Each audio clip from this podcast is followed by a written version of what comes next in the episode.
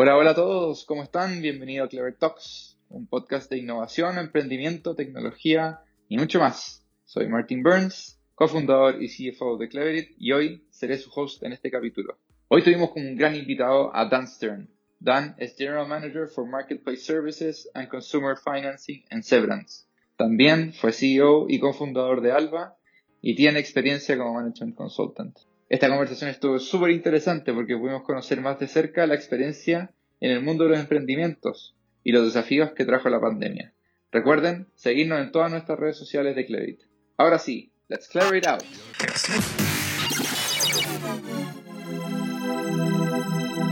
Let's clever it out. This is Clever Talks podcast by Clever IT. Hola, ¿cómo están todos? Bienvenidos a un nuevo Clever Talks.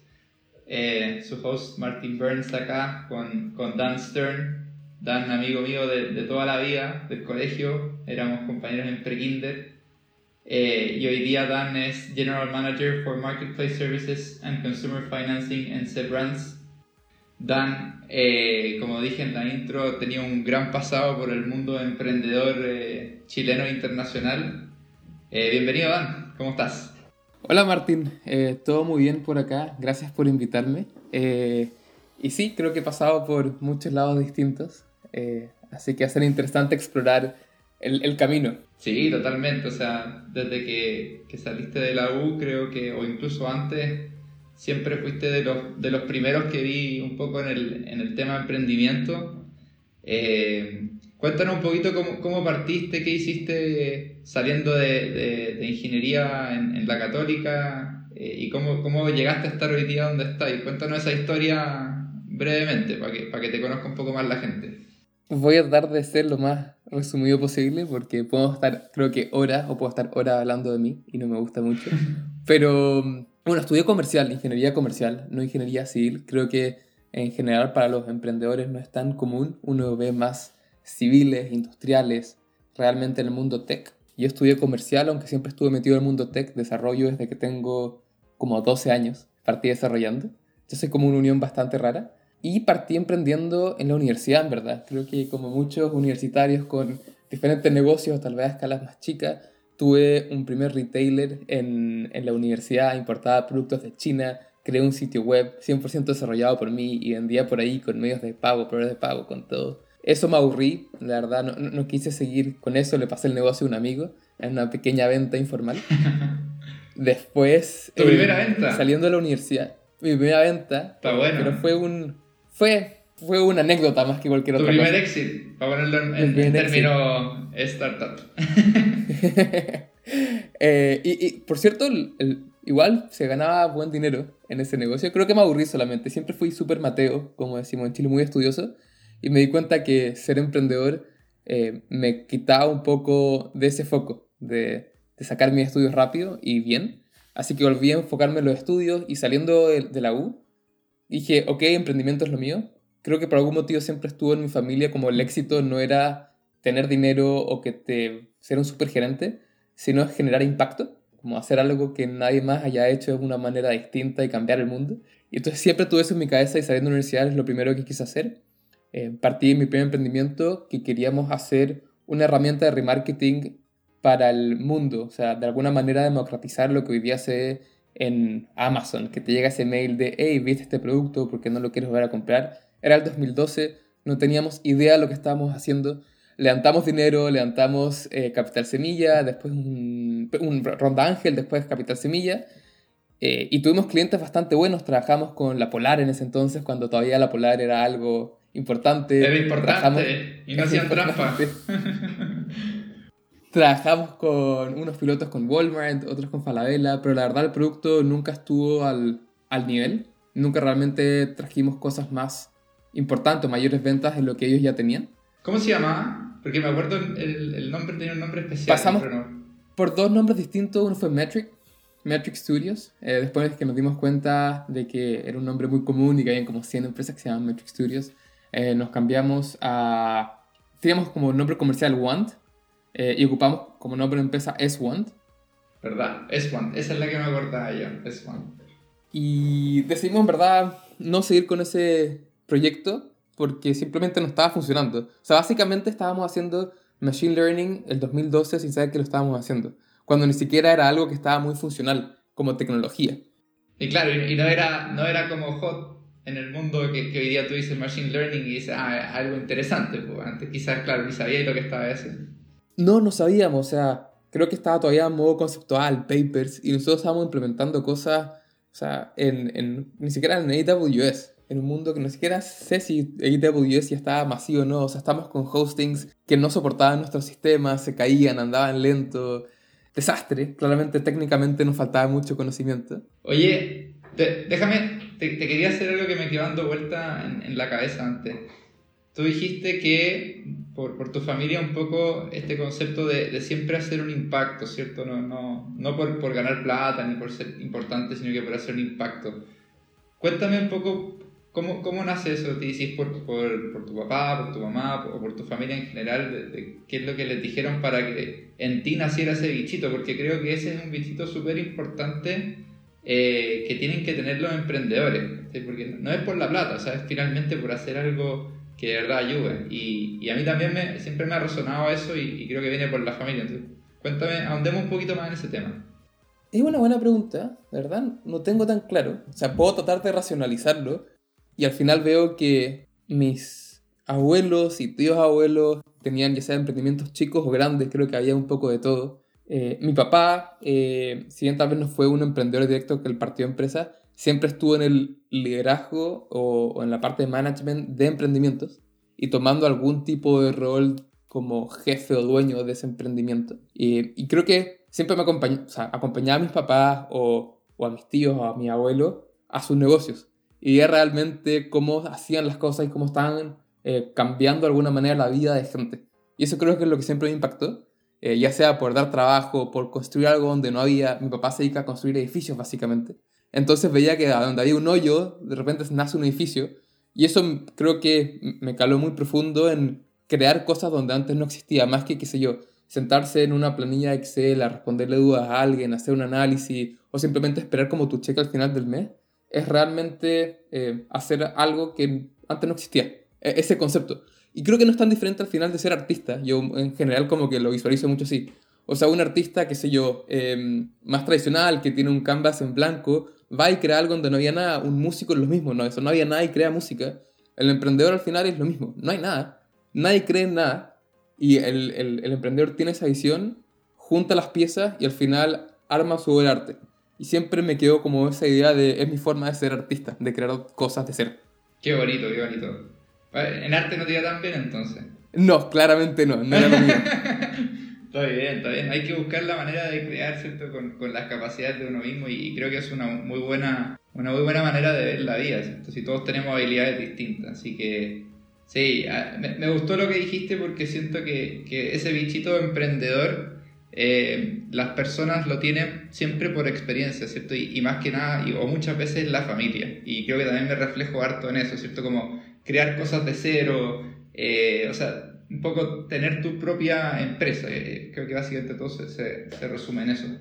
Eh, bien, sí, sigamos porque es muy interesante tu historia, Dan, y, creo que podemos ahondar en distintos puntos.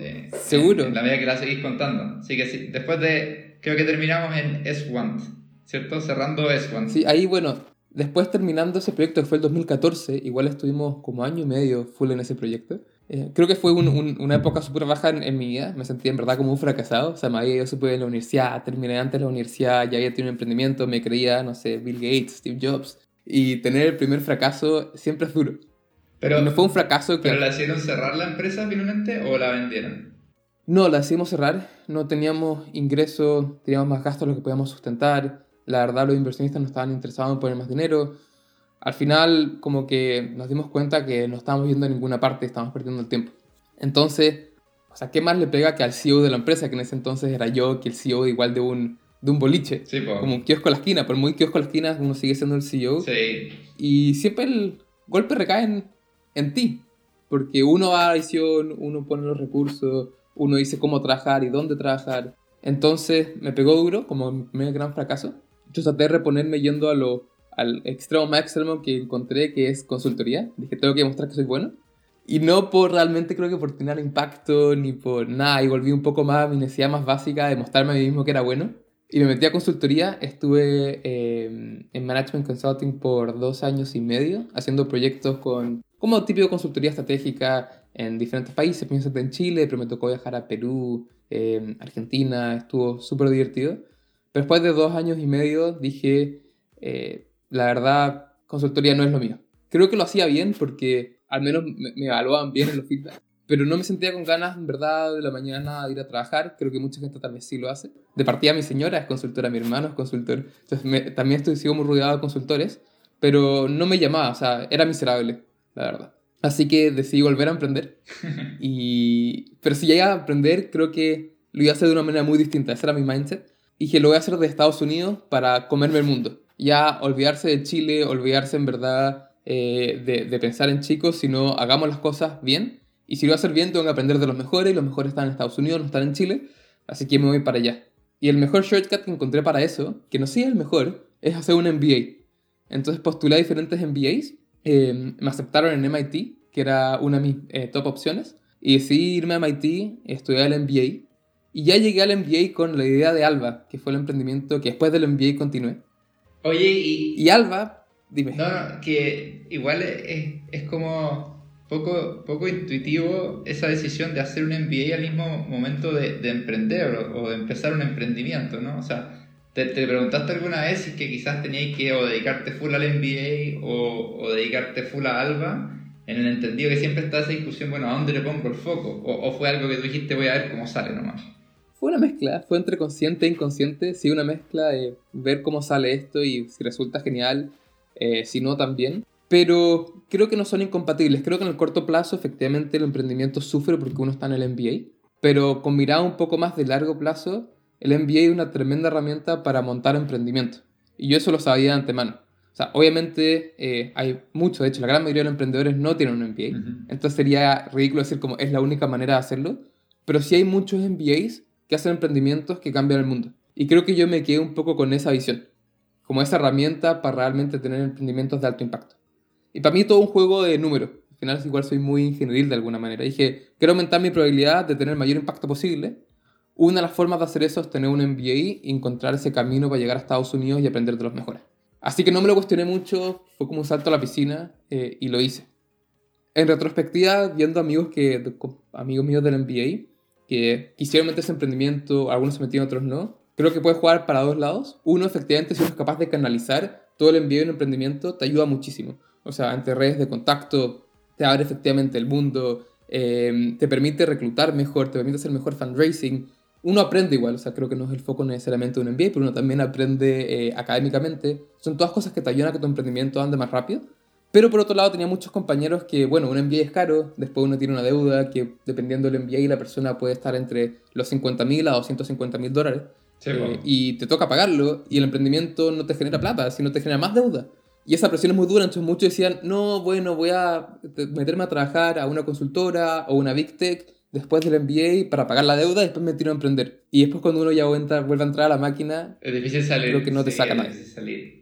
Sobre todo si entras a esa, a esa Big Tech en Estados Unidos, debe ser muy difícil salir de, esa, de ese mundo, ¿no? Porque deben pagar muy bien, me imagino, y aparte es como eh, difícil tomar la decisión de salirse. Sí, o sea, consultoría también, o sea, imagina trabajar, no sé yo, de 9 a 5, te pagan 200 mil, 300 mil dólares al año, uno está cómodo, uno sabe lo que está haciendo, uno se compra el auto, se compra casa, tiene hijos, y después, bueno, quitar los 200, 300 mil dólares al año es duro. O sea, uno tiene un estilo de vida que tal vez no puedes pagar de ninguna otra forma. Entonces, que, muchos amigos míos están hoy día en eso. Y me ven como, ah, te metiste al mundo de emprendimiento, me hubiera encantado haber hecho eso. Pero creo que al final son dos caras de moneda.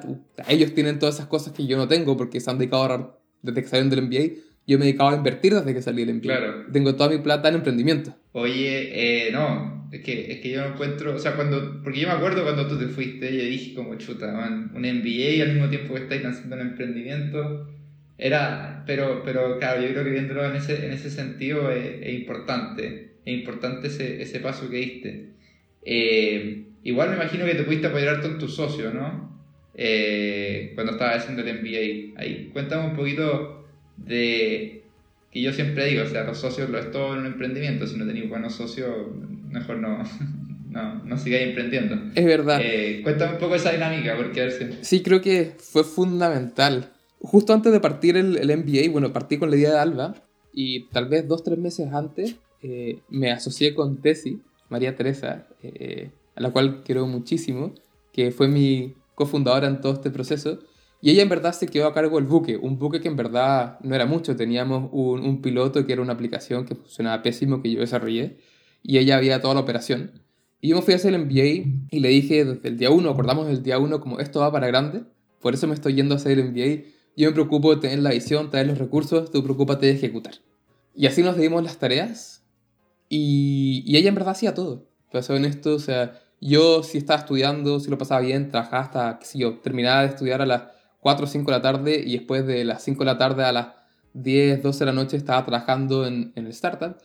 Pero igual lo que podía hacer desde Estados Unidos para un startup en Chile, que más encima la base era en Chile, era muy limitado comparado a lo que ella podía hacer. Claro.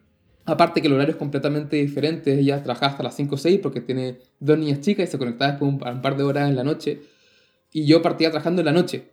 Entonces, eh, como que en verdad trabajamos cada uno por su lado de forma síncrona y tratamos de sacar las cosas. Y ella por un año, año y medio, se echó la empresa al hombro. Ella hizo toda la investigación de mercado, ella entendía a los clientes, ella entendía las necesidades mucho mejor que yo.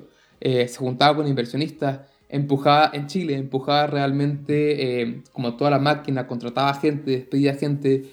Y yo era el tipo que estaba de alguna manera dando como órdenes e instrucciones estratégicas de, desde lejos. Igual fui mucho a Chile durante el acuerdo. Eh, de ido como seis veces. Me conseguí mucha plata también. Levantamos la primera eh, ronda Ángel, estando yo en el MBA, que la, la conseguimos con inversionistas de Estados Unidos, de Chile y de México.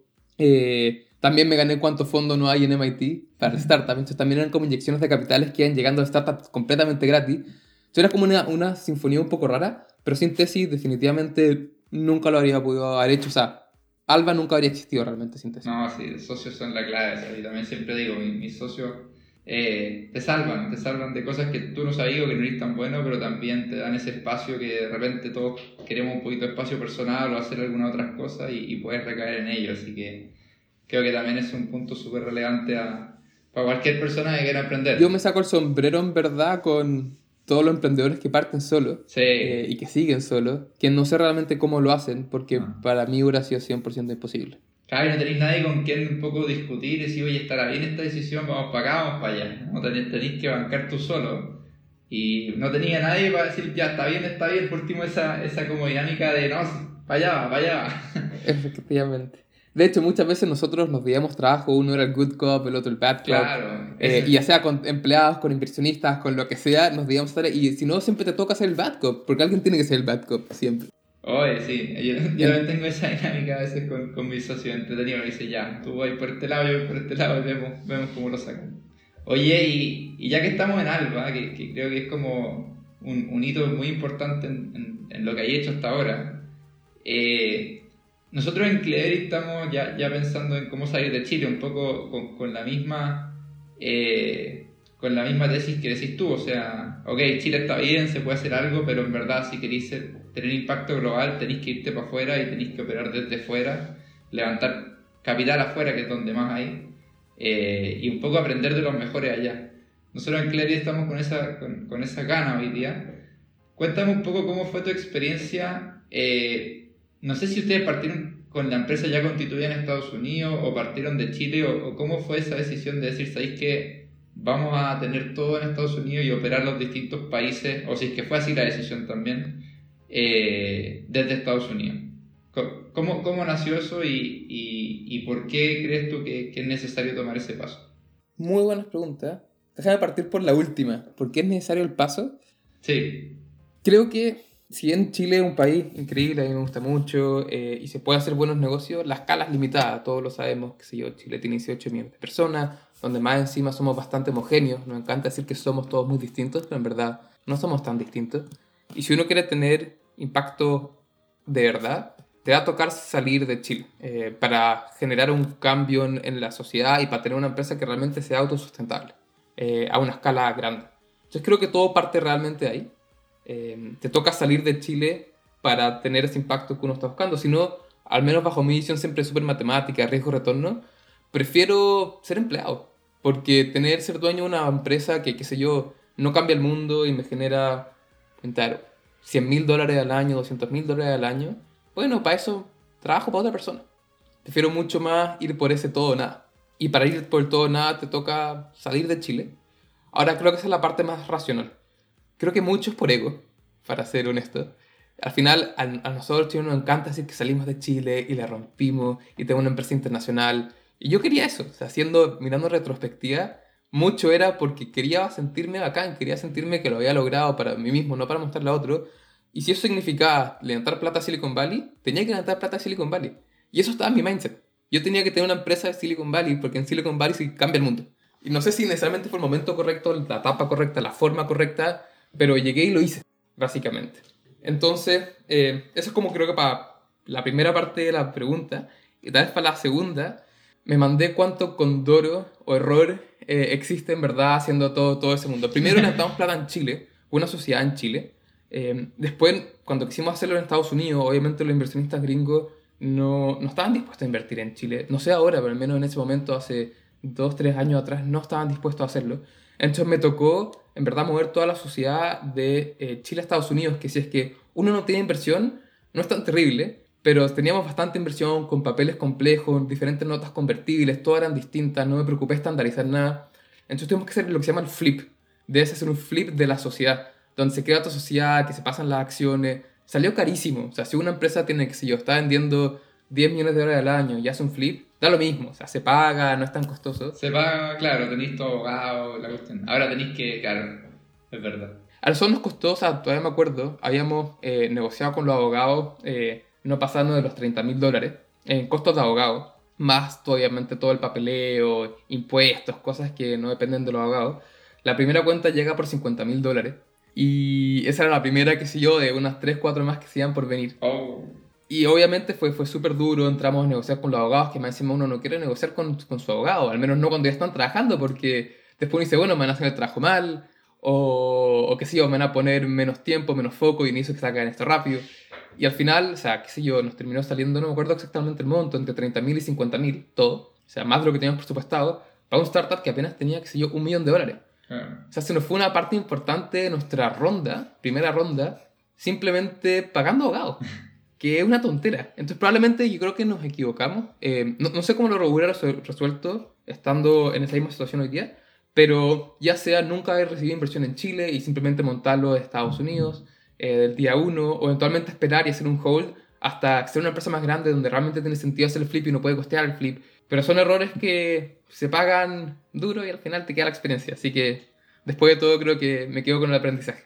Pero por ejemplo, tú un emprendedor, ya, como un emprendedor chileno que está partiendo y que tiene una idea que, que según él va a cambiar o puede tener mucho impacto ¿Tú dirías que, que, sería mejor partir con la empresa directamente en Estados Unidos y después hacer todo? ¿O tú crees que igual es bueno partir acá en Chile y, ir creciendo a poquito y después puede llegar a eso? Yo creo que lo haría así, más bien la segunda, o sea, tener la sociedad en Chile y ya cuando tenga sentido realmente buscar ese flip a Estados Unidos cuando la escala sea un poco más grande. No hacerlo el día uno, aparte que tener múltiples sociedades te genera problemas tributarios eh, y más costos. Hay que mantener dos contabilidades, hay que mantener estudio de abogado en ambos lados, hay que pagar patente en ambos lados. Y son costos que ah, no, son de vida o muerte, espero, para un startup, que si yo, uno se gasta 10 mil dólares más al año por tener una sociedad en otro país. Pero igual son 10 mil dólares que cuando uno está creciendo, se puede ir a marketing, se puede ir a contratar a otra persona. Duele, duele, mucho mm. eso. Sí, es verdad, es verdad. Y, y, ahí cuando ya, ya un poco terminaste de armar toda esa cuestión con Alba, eh, me acuerdo, tú estuviste acá un tiempo y, nos juntamos ahí en el, en el WeWork alguna vez, estuvimos comentando un poco de lo que estabas haciendo. Y después vino la pandemia, pues. después vino la pandemia. Fue, fue sí, una experiencia poco grata. En, en, en, Alba, como en todo emprendimiento, obviamente muchos ups and downs. Y al final que, creemos que ya hemos realmente descubierto esta gema preciosa que en verdad nos hacía crecer 30% todos los meses, retenía a los clientes, NPS de 95%, NPS, el Net Promoter, Score, que es cómo te evalúan verdad tus clientes. Y estábamos felices, rompiéndola. Y primero vino la crisis social, en verdad, antes de la pandemia. Espérate, antes de eso, cuenta súper rápido lo que era Alba, porque creo que no lo explicamos. Eh, pero sí, en, en el pitch, cuéntate lo que era. El, el pitch, eh, Alba era una plataforma de eh, cuidado para familias. O sea, nos aseguramos de eh, conseguir el mejor cuidado, sea lo que significa cuidado para el hogar, para las familias. Partimos por babysitters, eh, proveyendo servicios de cuidado para niños, que más que babysitters en verdad es todo lo que es after school, daycare, pero en el hogar. Y nuestra idea siempre fue eh, ocupar ese como una entrada un mercado de cuidado mucho más grande, que después nos pudiera permitir entrar al cuidado de adultos mayores, cuidado de mascotas o cualquier tipo de cuidado realmente en el hogar. Entonces piensa en una plataforma, una aplicación que uno se baja y te conectamos con la visitors y manejamos toda la experiencia de principio a fin. Es decir, estaba todo 100% curado, eh, con seguros para ambos lados, precios fijos, todo súper estandarizado, entonces era todo de la máxima calidad. Bueno, bueno, bueno. Sí, ahí, ahí quedó claro y quedó- creo que quedó un poco más claro porque hice tanto hincapié en que después vino la pandemia porque eran servicios presenciales. pues, bueno.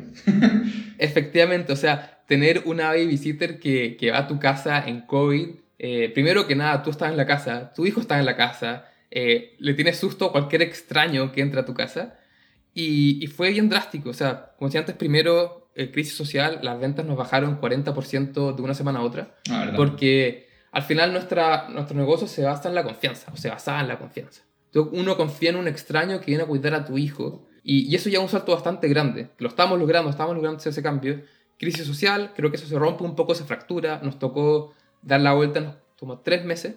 eh, y literalmente, de, me acuerdo, estaba en una reunión con todo mi equipo. Yo estaba en Chile, en esta reunión que se llama All Hands, está toda la empresa. Y le estaba mostrando cómo hemos superado el problema de, de la crisis en, en Chile. Íbamos a crecer en, en marzo todo lo que no habíamos crecido de noviembre a la fecha. Que se yo, un 100%, un gráfico en proyección increíble. Y estábamos llegando a esas metas. Y llega la pandemia. Eh, y no solamente llega la pandemia ahí, aparte estábamos, habíamos hecho muchas inversiones en crecimiento que eran presenciales. Habíamos descubierto que gran parte de nuestro crecimiento no era realmente hacer publicidad online, sino ir en terreno a lugares, ir a restaurantes, ir a, mm, qué sé yo, a jardines. Eh, por ejemplo, estamos organizando toda una eh, inserción en Lola Palusa. Mucha inversión y eso se perdió todo de partida, o sea, fue pura dinero botado a la basura. Y peor que eso, las ventas pasaron literalmente a un 2% de lo que teníamos comparado hace dos semanas anteriores. O sea, Oh, en la primera semana de abril teníamos 2% de las ventas comparativas a un mes anterior. oh, qué duro. O sea, todo se canceló. todo cancelado. Oh, bueno, Fue muy duro. ¿Qué, qué pensaste? ¿Qué, qué, qué dijiste cuando fuiste y te prendiste el lunes el, el computador y viste las ventas? Dijiste 2% abajo. ¿Qué, qué, qué fue lo primero que pensaste? Hay que salvar el bote.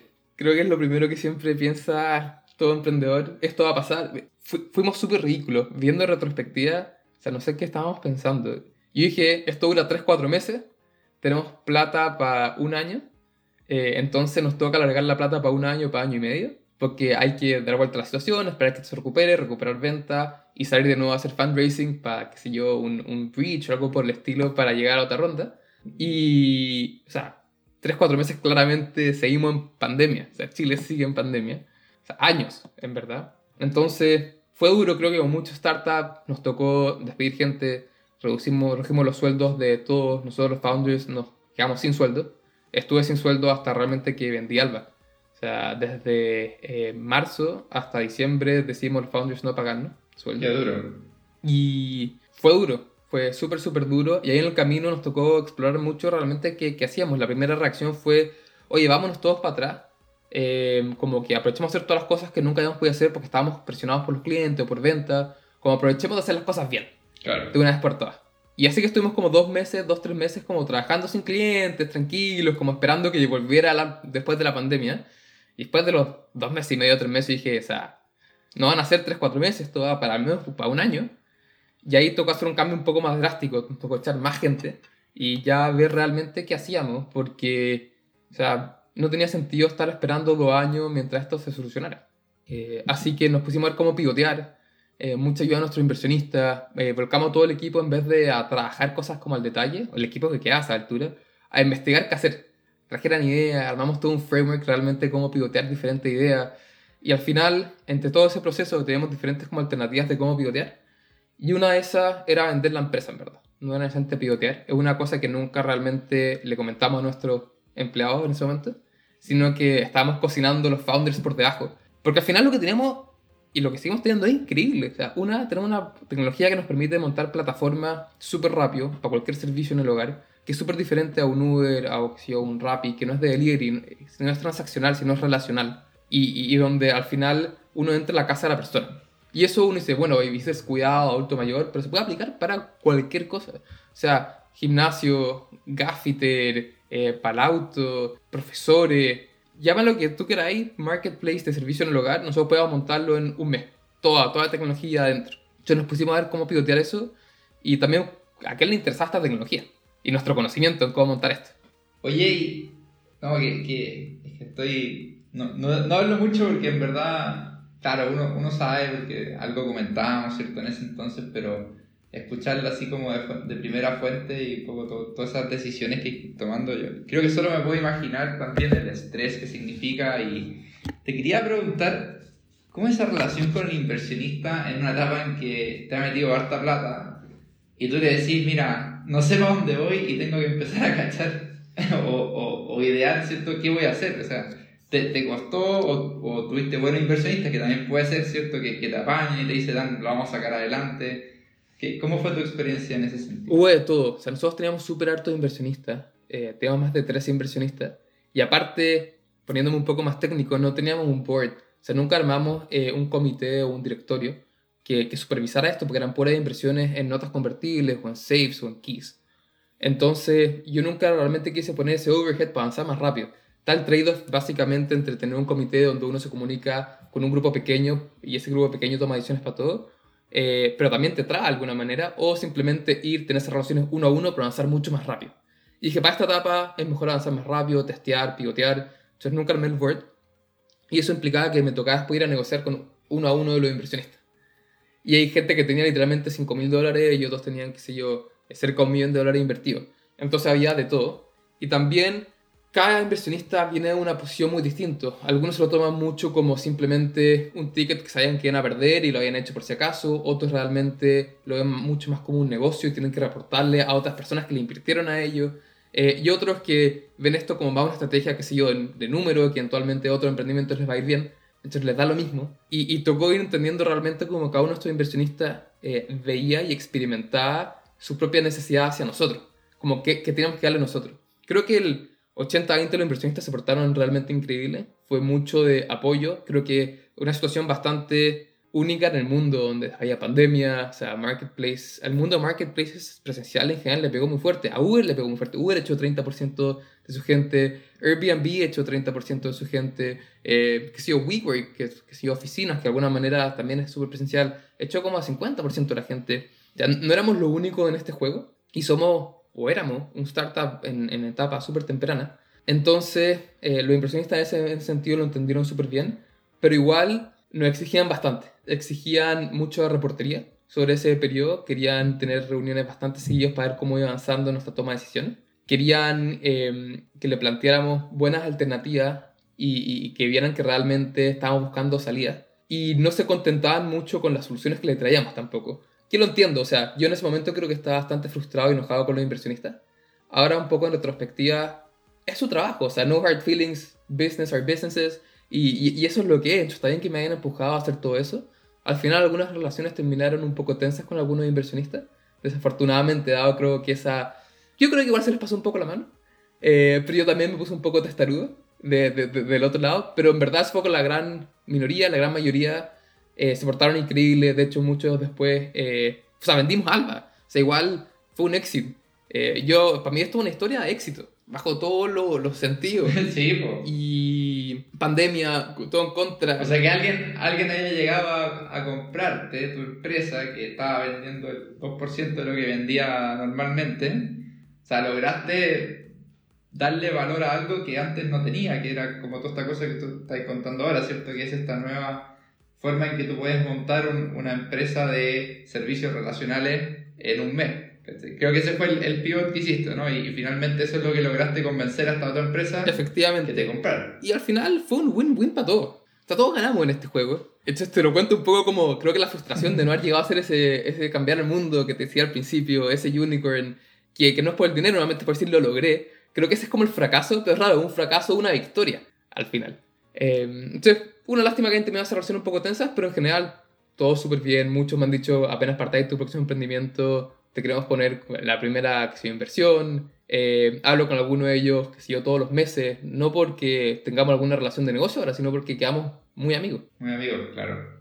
No, eso es súper importante. O sea, el, el, smart money, no solo smart, sino que, que, tengas confianza en tus inversionistas y te sientas apoyado, que también es clave para un emprendedor. 100%. Entonces, o sea, sin eso, si tenéis plata por tener plata, uh, a salir complicado. Yo siempre he dicho que al final hay como tres niveles de plata, siempre uno lo separa entre smart money y como just money. Y en verdad digo que hay como tres partes. Está como el smart money, que uno quiere tener smart money, pero uno no quiere tampoco que todos tus inversionistas sean smart money, porque smart money también quita tiempo. Eh, o sea, una persona que smart money requiere que le estés dando reportería, información, eh, que de alguna manera te haga contacto, o sea, una relación muy estrecha que uno como emprendedor no puede estar dedicando a todo eso. Si todos fueran smart money, al final uno pierde todo el tiempo con inversionista, que no es lo que uno quiere. Después está just money, gente que te escribe un cheque y se olvida, que eso yo no veo ningún problema en verdad. De hecho es bastante bueno si uno los balancea bien, alguien creyó en ti, te pasa un cheque en blanco, dale, construye, y después está lo que digo el dumb money. Eh, y eso es lo que hay que evitar en verdad, gente que te quita valor. Gente que, qué sé yo, te pide eh, o te cuestiona cosas sin ningún sentido, te pide reportería demasiado seguido de forma injustificada, o, te hace cuestionarte cosas que uno no debe estar cuestionándose, o, o te para. Eh, y eso es lo que realmente yo creo que hay que evitar a toda costa y el resto que venga. Totalmente, totalmente. No, estoy muy de acuerdo contigo y, no, había, no había cachado esos tres, dumb, smart y just money. Está bueno, lo voy a empezar a aplicar. A ver si que te copia a ti, eso sí. Ni un problema. Pero está, está bueno. Eh, ahí creo que queda una pregunta que, que es súper relevante y es, hoy día, bueno, hoy día, para terminar de contar, y creo que hemos pasado toda la hora, o casi toda la hora hablando de esto, pero es que es súper interesante. Eh, hoy día tú estás en, en Severance, ¿cierto? Y ahí un poco estás aplicando lo que, lo que tú aprendiste en Alba y lo que lograron crear en Alba para Severance, ¿o no? Claro, Severance, em, que es una empresa, increíble empresa, me encanta. Estoy aprovechando de hacer mi, mi discurso motivacional. Eh, se dedica a una empresa de retail mexicano, eh, que es un, una empresa que crea marcas y las crece eh, en Latinoamérica. Eh, la marca más grande es Luna, que son Better in a Box, como Casper en Estados Unidos. Así partió la empresa. Pero hoy día el plan es mucho más agresivo, o sea, tenemos el plan de tener de 30 a 40 marcas, ya sea por compra o creación para final de 2022. Y dentro de esas marcas hay marcas de servicio, y por eso compran Alba. Eh, y efectivamente, o sea, después de esa adquisición, yo paso a manejar dos negocios dentro de Severance. Uno es toda la parte de, de marketplace de servicio, que ya está montado, está andando. De hecho, la primera marca sigue siendo Alba. La cambiamos completamente, ya son servicios de limpieza en México, no es babysitting en Chile. Pero eh, estuvo muy divertido, nos demoramos creo que eh, un mes y medio en ya tener la parte como operativa para realmente funcionar y seis meses completos en tener como todo el ecosistema para hacer la limpieza. Y aparte estoy a cargo de toda la parte de servicios financieros. Eh, la empresa es súper grande, en verdad la vendemos a miles de mexicanos y tenemos venta de millones de dólares, cientos de millones de dólares. Entonces queremos empezar a servicios financieros tal como un retail, llámese Falabella en Chile, tiene servicios financieros o un, qué sé yo, un eh, Liverpool en México tiene servicios financieros. Esta es nuestra rama de servicios financieros para el retail, que te lo estoy montando yo, que es algo que siempre me quise meter. en verdad, FinTech nunca realmente me había eh, dedicado, pero al final estudio comercial, tengo un MBA, eh, sé mucho de finanzas, estuve a punto de hacer un máster en finanzas. entonces, esto es como mi oportunidad de mezclar los dos mundos que más me gustan, que es emprendimiento con finanzas. Qué buena, qué buena. ¿no? Y, suena que, que, llegaste a un lugar, o sea, como que la historia tiene un, un, final, que no es un final, porque la historia continúa, ¿cierto? Pero que en esta etapa es un, es un buen lugar donde, donde quedaste, ¿no? Estás, contento ahí. Estoy feliz, lo veo igual como una etapa, no sé cuánto va a durar esta etapa, no sé si va a ser 2, 5, 10 años, pero lo veo como una etapa mientras de alguna manera eh, me tranquilizo un poco en, mi mundo de emprendimiento, que esto de tranquilo en verdad no tiene tanto, al final igual soy gerente general de dos negocios. Sí, pues. Pero me tranquilizo de alguna manera eh, me calmo, aprendo mejor también como otros grandes líderes lideran su empresa, estoy básicamente reportando directo al CEO, entonces estoy muy de la mano con él, aprendiendo todo el equipo de liderazgo, para ya después saltarme a hacer de nuevo mi emprendimiento. Yo sé que mi next step, eh, si no es en dos años más, va a ser en ocho años más, de montar mi emprendimiento, pero voy a volver ahí de nuevo. Esa es la pregunta que tenía. ¿Vaya a volver a emprender entonces? ¿Tu idea?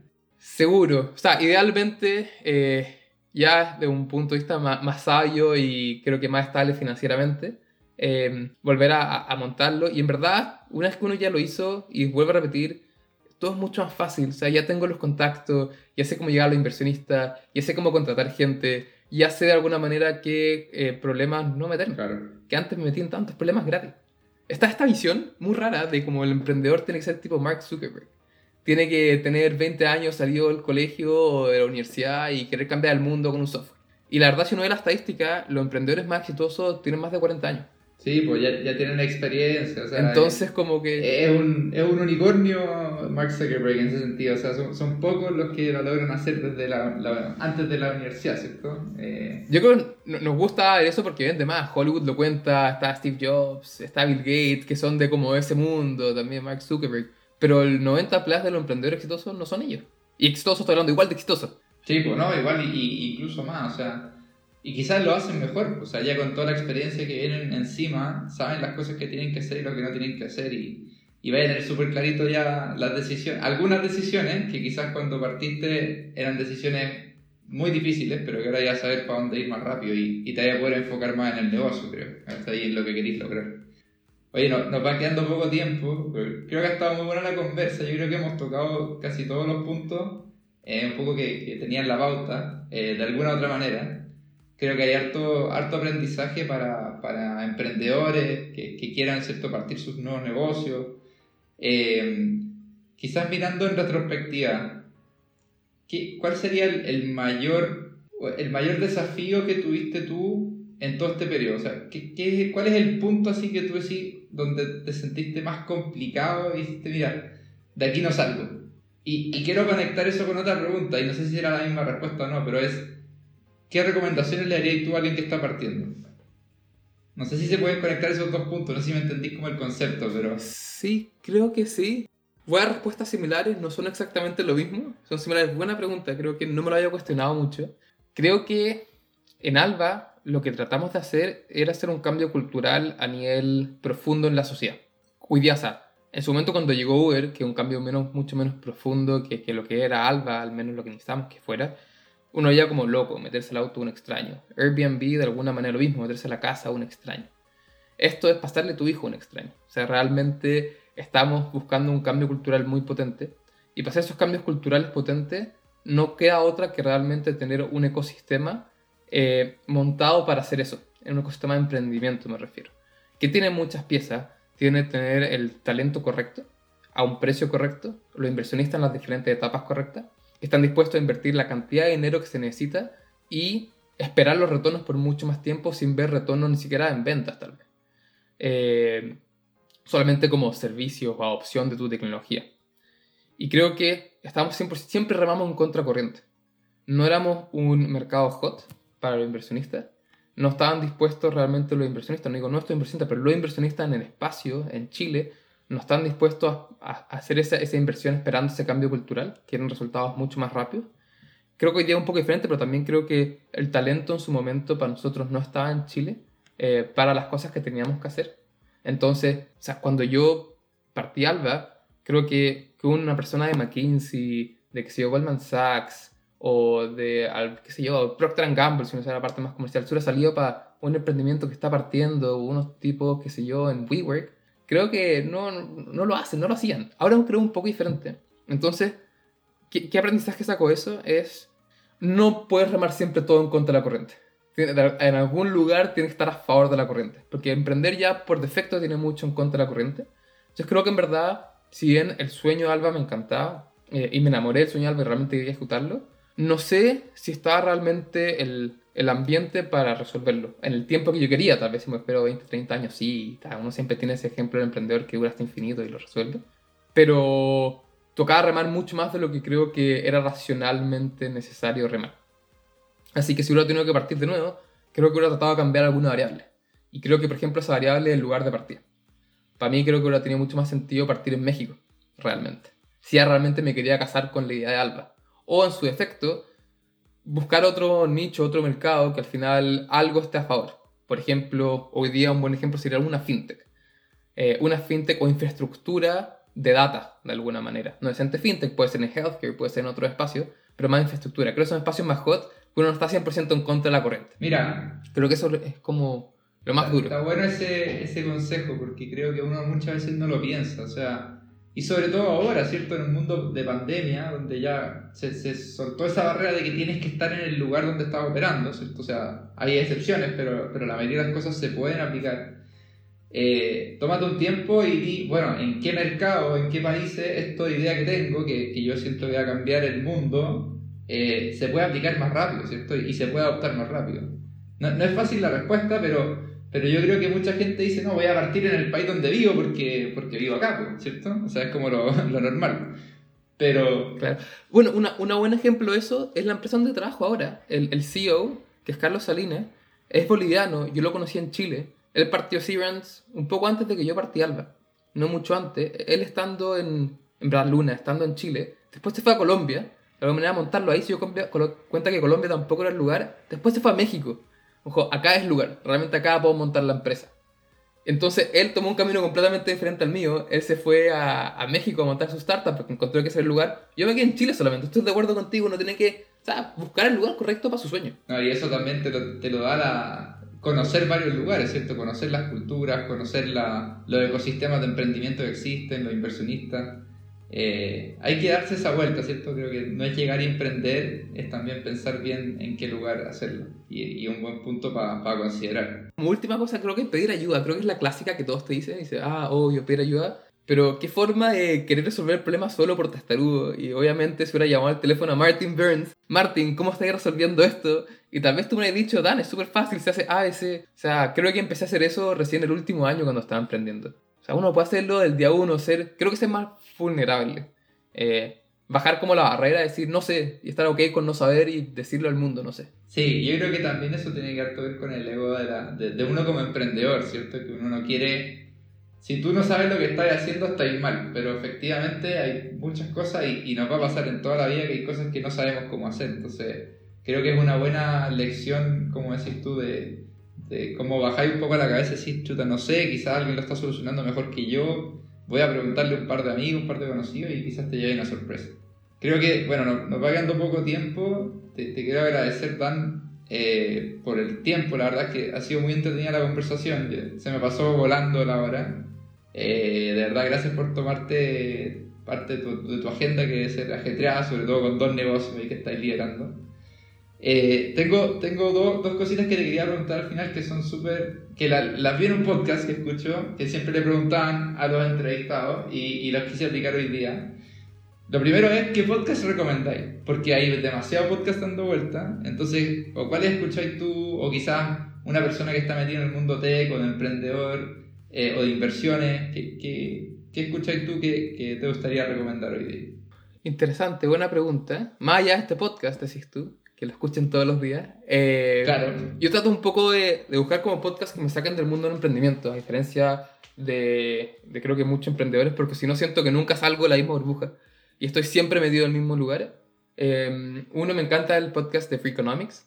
Está, no sé si lo conocen el libro Freakonomics, también hay un podcast de Freakonomics que te hace ver el mundo un poco distinto. Esas vueltas que de alguna manera uno no se esperaba, mucho más behavioral economics que en verdad emprendimiento. Entonces me encanta. Bueno, Eso es uno. Y otro más, meterse como a la bolsa. Me encanta Snacks Daily de, de Robin Hood. Eh, y lo escucho en verdad, son 10-15 minutos todos los días. Y al final te permite mantenerte al tanto qué está pasando como en el mundo de negocios fuera de emprendimiento. Como qué está pasando en Wall Street. Y de repente uno cree que son dos cosas que están 100% desconectadas. Y al final es todo parte del mismo juego. Entonces me gusta que alguien me mueva un poco la, el bote y diga, así se hacen negocios de verdad. Los grandes lo hacen así, no los chicos. Claro, uy, tenéis que pensar cómo, cuál será la mentalidad de esos dueños de, de empresas gigantes en Wall Street comparado con un emprendedor. No sé si, a- quizás como decís tú, son, son parecidas las mentalidades, pero, pero también el nivel de decisión es totalmente distinto. O sea, ahí moví mercados, moví países, es una cuestión brutal. Pero al final eso te pega a ti como emprendedor de alguna otra forma, así que está, creo que está todo relacionado al final. Está todo relacionado. Y lo último que pareció una recomendación, o no sé si tú eres muy activo en Twitter o alguna red social, o, o algún, eh, ¿cómo se llama? Newsletter que tú sigas, como que podáis recomendar como para obtener buena info. o alguna persona en Twitter o alguna persona en, en, LinkedIn, no sé, o no, no hay tantos. No, la verdad, o sea, creo que sigo como a grandes emprendedores que me gusta, sigo a grandes inversionistas, sigo a los partners de eh, Andreessen Horowitz, a los de SoftBank, los sigo bastante en LinkedIn. Creo que LinkedIn es como la, la red que, que, más sigo porque aparte lo ocupo para trabajar todos los días. Eh, sigo a todos los emprendedores top chilenos porque obviamente me siento cercano a ellos de alguna u otra manera. Eh, los de Betterfly, Notco. Y, y, en general cuando encuentro un startup cool, eh, que en verdad me gusta y lo admiro, sigo a los founders. Muchas veces no postean nada, pero muchas veces son súper activos eh, y me entretengo mucho. Así que yo creo que sea, esa es como una recomendación general. Si uno tiene como un nicho eh, donde le gusta mucho, llámese fintech, llámese XIO, PropTech o whatever, agarra la empresa más cool de ese sector, la que más te gusta, y anda y sigue a la, persona en la red que se llama activa esa persona. Buena, buena recomendación. La voy a seguir, de hecho. Sigo a alguna gente, pero creo que no me he dedicado el tiempo como para meterme y decir, a ver, ¿a quién estoy siguiendo? Así que lo, lo, voy a aplicar. Ojalá que los que no están escuchando lo apliquen porque me tinca que es una buena, es una buena recomendación. Oye, Dan, creo que estamos. Eh, de nuevo, muchas gracias por, por tomarte el tiempo. Eh, esperemos quizás seguir esta conversa en algún otro podcast en el futuro. Eh, la próxima en persona. La próxima en persona, esperemos. Nada, más que decirte gracias y, éxito también en, en, en C-Brands y, todo lo que estoy haciendo ya. Ojalá que par de años más nos juntemos y, y nos contéis más de esa experiencia que me tinca que va a ser bien entretenida. Sí, feliz. Y también creo que para la gente que nos está escuchando, o sea, yo vivo en San Francisco, me quedé acá post-alba. Em, si quieren cualquier cosa acá, ayuda, consejos, introducciones, alguien está haciendo alguna ronda fundraising y quiere por último tener una segunda edición, eh, escríbanme, estoy en, LinkedIn ahí que me pueden agregar. Eh, suelo responder, así que adelante, escriban. Buenísimo, gracias Dana y vamos a tratar de también tallarte para que la gente tenga todos los datos eh, y te pueda seguir. Creo que ese tema de ecosistema es muy importante y, apoyarse mutuamente también es súper relevante en, en este mundo, así que gracias y nos estamos viendo pronto. Dale, Martín. Muchas gracias por invitarme. Que estés súper bien. Estamos muy agradecidos de Dan Stern por haber estado hoy con nosotros en Clever Talks y habernos contado su experiencia en el mundo del emprendimiento, la innovación, cómo sacar una empresa chilena hacia el extranjero y también comentarnos sobre sus planes para el futuro.